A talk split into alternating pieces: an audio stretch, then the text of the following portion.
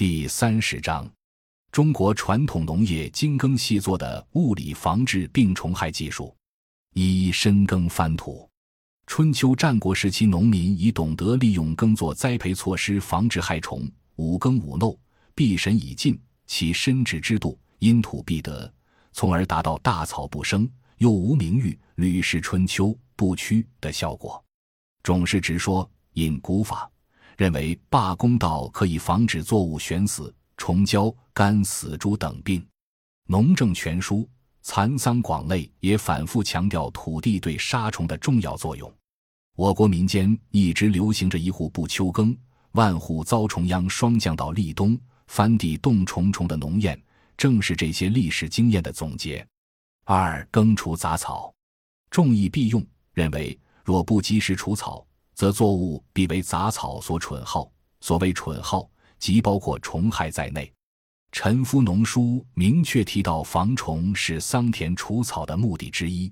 沈氏农书更进一步认识到，杂草是害虫越冬和生息的场所，强调了冬季铲除草根的除虫作用。这和农谚中“若要来年害虫少，冬天除去田边草”的说法是一致的。秋冬季清园除草压青，至今仍是果园等的常规工作。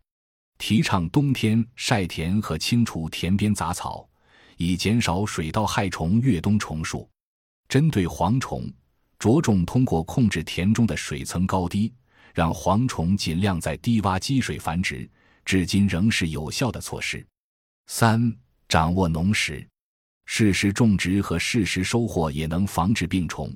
如适时种植，就能避免虫害，使大麻不黄，大豆不虫，麦不磕曲。《吕氏春秋·不屈范胜之书》也强调了适时栽植的防虫作用，认为种麦的时无不善，粟麦、冬麦早种则虫而有节。《四月月令·齐民要术》和《种树书》等还介绍了适时砍伐竹木可起防蛀作用的经验，如凡伐木。四月、七月则不生虫而坚韧，其民要术。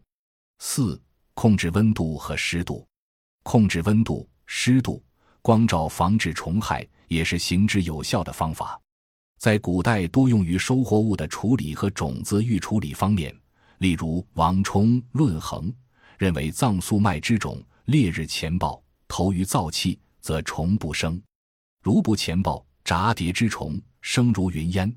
齐民要术提到叫卖法必须日报令前即热埋之，多种久居公食者宜用敲麦、稻役、薄布顺风放火，火记着即以扫帚扑灭，仍打之。如此者经夏不生虫。在种子预处理方面，《农政全书》认为棉子用蜡雪水浸过不蛀，幽风广义提到种棉时先取棉子至滚水缸内。急翻数次，即投以冷水脚令温和。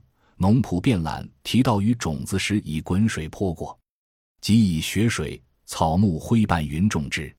中国传统农业非常注重因地制宜，合理利用有限的土地、光、热、水等资源，合理进行作物和产业布局，实现自然资源合理利用的同时维护生态平衡。